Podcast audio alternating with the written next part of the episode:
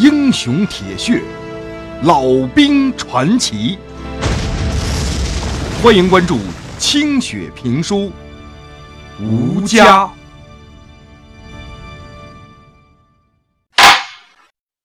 上回书说到，老旦的大儿子有根儿没跟任何人打招呼，就自个儿跟着征兵队走了。老旦给急的，赶紧跑到县里头。这才了解到，说这是一回军区小规模的征兵，是给驻朝鲜志愿军做后备兵员。县里头已经做了密切的配合工作了。楚县长现在是去省里边开会了，办公室的人呢只知道这些新兵现在已经到了郑州地区报道了，具体都被分到哪支部队去了，那他们不知道，那是军队的事儿了。地方政府管不了那么多，大伙现在都忙着肃清反革命的扫尾工作呢，忙着给省里头汇报工作，所以啊，这回征兵工作时间短，任务急。但是呢，效果还真不错，兵员征集任务一周之内就完成了。人家军区征兵处的人早就去了郑州了。老旦一听，更生气了。这不国民党拉壮丁的吗？这不是，这火啊还没办法发。郑州那边自己也没熟人啊，这怎么办？一跺脚，数数腰里头带着的盘缠，就让有盼带着自己昼夜不停的赶去了三十八军的驻地。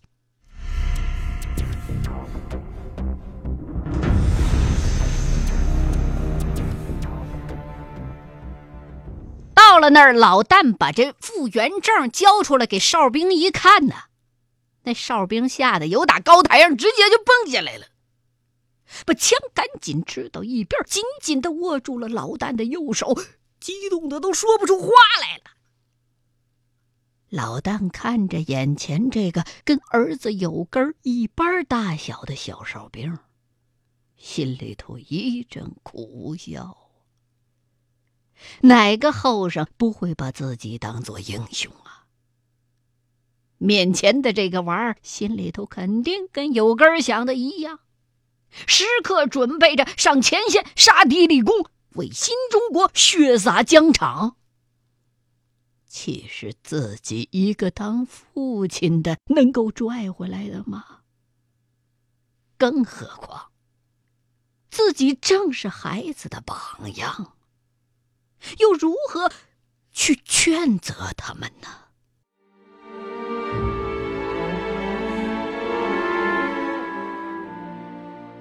接待老旦的是个团级参谋，姓宗，叫宗亮，虎背熊腰，但是长得细皮嫩肉的，活像是做了八年针线活的黑旋风李逵，估计。是刚来不久的新人。三十八军的大部分指战员仍然在东北和朝鲜宿川修整驻防，在这后方基地呀，只剩下文职和后勤的政工人员了。主要的工作就是补充新兵。老旦眼瞅着一车接一车身着新军装的小伙子们被拉向军事训练场。道路两旁红旗招展，墙上贴满了“三十八军万岁”的标语，让他心里头又觉得热乎乎的。长江后浪推前浪，年轻人呐，长起来了。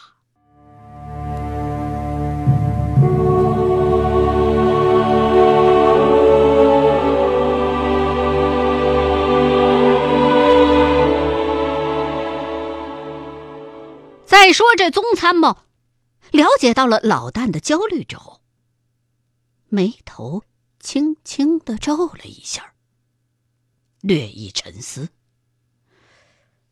哎，这事情好办，你儿子去参军啊，看来已经成了定局了，你也不至于跑到郑州去把他拽回来吧？我能理解您的心情，不就是担心你儿子没个好去处吗？这样吧，我估计啊，这次征兵肯定会有一部分会补充到咱们三十八军的。东北那边已经下了命令了，三十八军的后备部队需要再次入朝参加战斗，兵员是需要的。他们在郑州集结，估计也是有这个考虑。我打电话给郑州那边的军区政治部，那边有咱三十八军的老同志，跟他说说，把你的儿子拨到咱三十八军的番号里，在你的老战友眼皮子底下看着，不就行了？呃，这这这感情好点儿三十八军要再次入朝啊，咱部队不是要轮战吗？这个嘛，呃，我刚来不久，这里头的情况还不太了解。可是你们家孩子参了军，没跟你打招呼吗？是个兔崽子，怎么没有啊？解放同志，我看你也太激动了吧？你孩子是想学习你才踊跃参军的，这很光荣啊。再说了，朝鲜那边没有大规模的战役了。咱三十八军自打过了汉江，就不至于再打那么狠的硬仗了。你的孩子上去也就是锻炼锻炼，你还担心个啥呀？这样吧，你在师部和团部里边不是有不少的好同志吗？你挑管事儿的，给他写个信，我帮你尽快的把你儿子扒拉过去，然后让他们关照一下，找个能够平稳锻炼的部队，平时多照顾着点不就行了？老旦的脸憋得通红。这小子一上来就捅出了自个儿的心事，这番话说的简直就差说你舍不得你自个儿的儿子去保家卫国。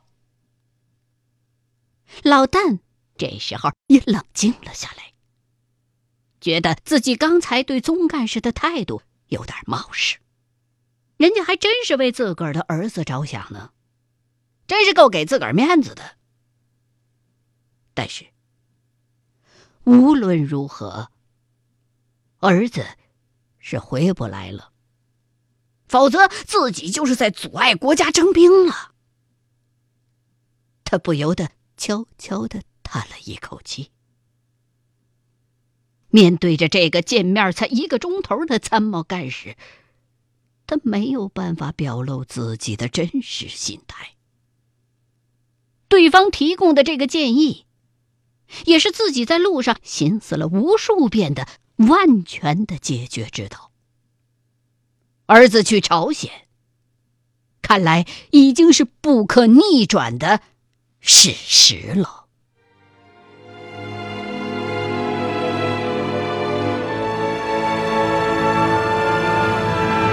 总干事，那就麻烦你了，给俺帮这个忙，把把把儿子，呃呃，他。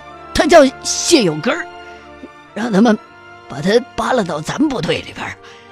到了咱们军，在哪个部分，其实俺都没啥意见。要是到了 C 师，俺让老首长们帮个忙，平时多锻炼锻炼他，还能让他快点进步进步。你说是不？这个简单啊，你先把信写好，过几天他们就要分配了，到时候我帮你查查，查清楚了。就帮你把这信发出去，估计调整一个新兵不是什么难事儿。呃，过半个月吧，应该会有个信儿的。然后你再来一遍，我向你汇报一下。哎呀，宋干事说啥呢？这汇啥报啊？俺感谢你还来不及呢。解放同志，你可别客气。说实话，以你在咱们军的威望，这事儿根本用不着我代劳。也就是因为首长们都在东北，你联系起来不方便，不然的话哪能轮到我张罗这事儿啊？我能帮你，这还是你看得起我的。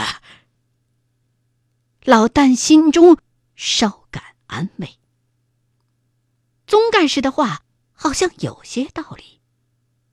朝鲜那里虽然还是战场，但是毕竟已经没有前一年那么紧张和残酷了。谈判也已经在进行之中，说不定哪天就谈好了呢。谈好了就可以停战了。最重要的是，有根不会糊里糊涂的加入别的部队了，他极有可能还在自己战斗过的三十八军。那里头，自个儿的战友和首长们一大堆，私下里向他们提点保护儿子的要求，还是会给些面子的。但是，他有些不愿意让有根进入像 C 师那样的主力师，因为这就会意味着危险。所以他又有点后悔刚才在宗干事面前提到了 C 师。可是这时候，也不好意思再改口了。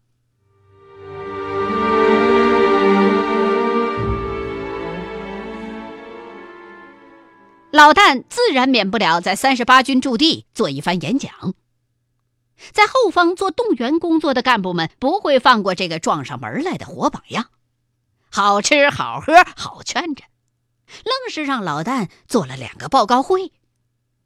一个报告几次胜利的辉煌，另一个报告就给那些新兵讲讲三所里的战斗经验和三十八军的万岁军的来由。老大有半年没说这些了，嘴竟然有点打标。可是台下刚入伍的新兵们哪儿听过这个呀？早就激动的热泪盈眶了。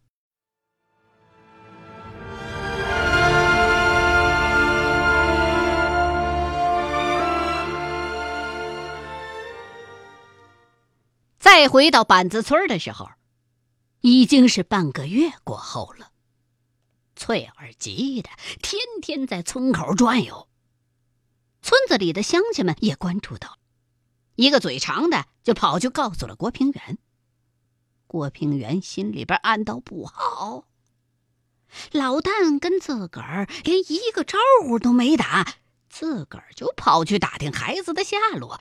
这分明是跟自己不贴心呐！这么紧急的事儿，那至少村委会可以给他派个马车呀。这老旦现在因为落了残疾，副区长是不能去当了。可是到板子村这个小地方，对村干部的形象、气质、身体健康可没啥要求，要的。就是村民们的认可。自个儿原来期望着能巴结上的区领导，一下子变成了他郭平原这个村支书最直接的竞争对手。哎呀，要说资历、成绩，自个儿还真就赶不上人家老旦。现在板子村的村民们。都把这老旦当成是卸甲归田的大英雄。县里头人家也有人照应着呀。郭平原顿感大势去也，可他也是很懂策略的一个人。竞争、合作，竞争不过，那就合作呗。自古以来都是这个理儿。郭平原心下已定，自己必须和这个将来铁定要做村委会头把交椅的老旦搞好关系，以确保自己二号人物的位子。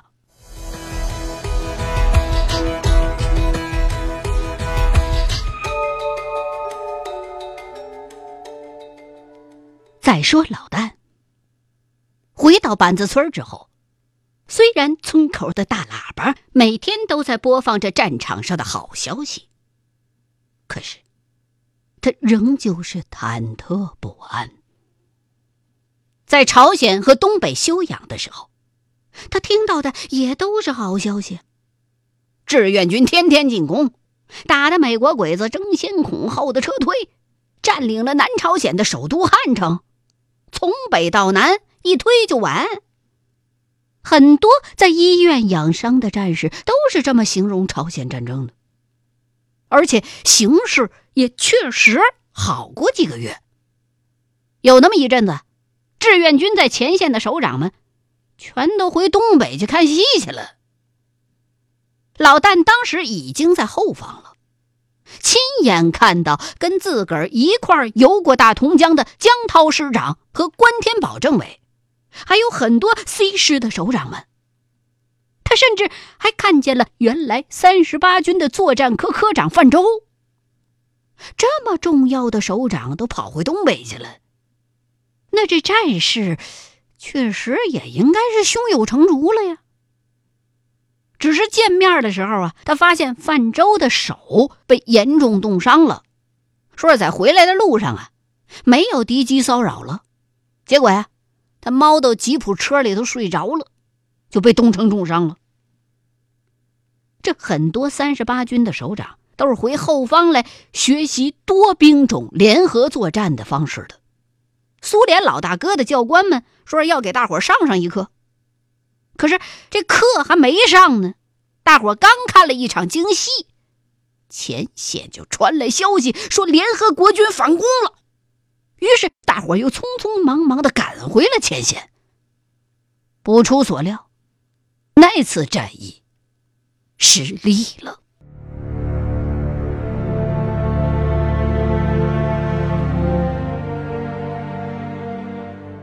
有根走后的日子。老旦一度只能以自己的经验揣测着朝鲜的战局。有派鼓捣出来的矿石收音机帮了老旦的大忙了。在中央人民广播电台天天公布的好消息里头，志愿军退却了，一直退回到了三十七度线，然后又打回去。这以后，就再也没有从北到南一推就完的声音了。美国人的电台说，志愿军被击退，为了掩护其他部队撤退过江，中国军队第三十八军血战汉江南岸，在联合国军的猛烈打击下，几乎打光了。老旦当时听到这个消息，心就揪成了一团。可是，又在暗暗的庆幸，自己能够躲过这次灾难。美国人说，在一次战役当中，中国军队的第一百八十师被全歼，中共军队全线退却。虽然有不利的消息，可是老旦也已经知道。志愿军解决了最为头痛的问题，那就是后方的运输。后方的物资已经可以大量的运输到前线了。志愿军的炮兵从来没有像现在这样强大过。开战的第一年，因为敌人空中力量的绞杀，十门大炮大概只有一门能够运到前线上去，一个师有时候只有十几门炮的支援。可是现在，前线一个连就有几十门炮做支援，那真叫天渊之别。现在即便被敌人暂时击退了，也不至于像这广播里边说的一样，全线崩溃吧？还全歼？一百八十师被全歼这个事儿，老旦死活不相信，哪会有这种事儿？虽然十年之后，他信了。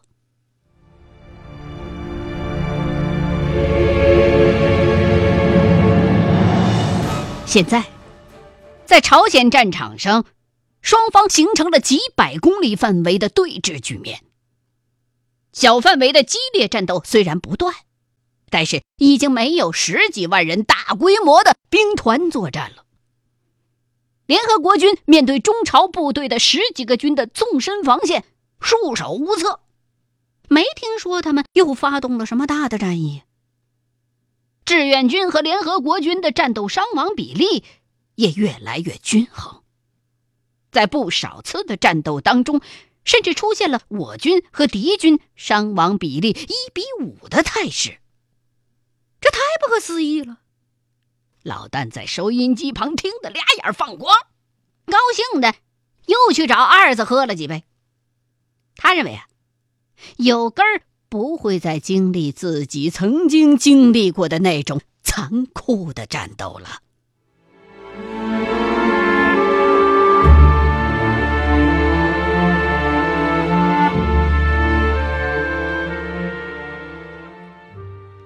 欲知后事如何，欢迎各位继续收听清雪评书《吴家》。